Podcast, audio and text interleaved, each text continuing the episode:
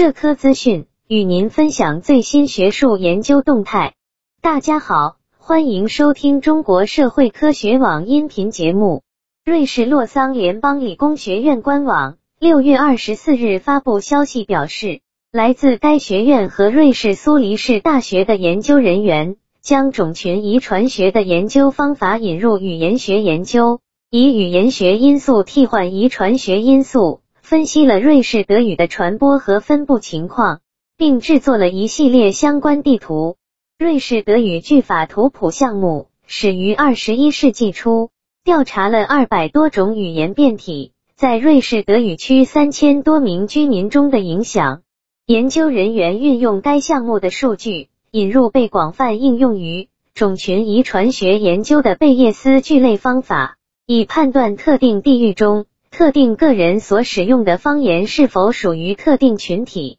在此基础上，研究人员以不同的空间假设为前提，测试了非空间模型、空间趋势模型以及空间全趋势模型这三种聚类模型。结果显示，通过分析形态句法特征，可以将最具相似性的人联系在一起，生成一系列地图，展示瑞士德语的分布现状。并检测历史上的人口流动情况，例如，原本在瓦莱地区山地务农的瓦尔泽人，在十三世纪逐渐迁徙到伯尔尼高地、乌里州和格劳宾登州等地。研究人员通过分析相关地区语言特征绘制出的地图，展示了瓦尔泽人方言的传播路径。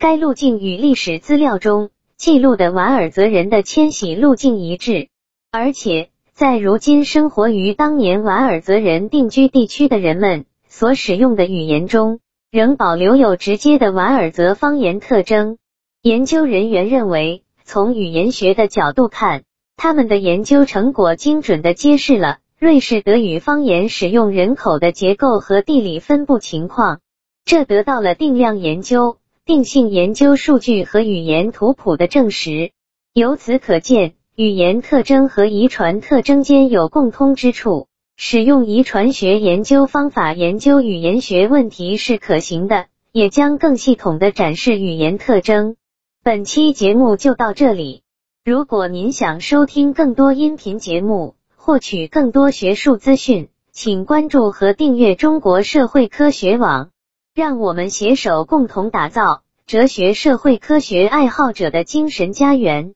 感谢您的收听，我们下期再见。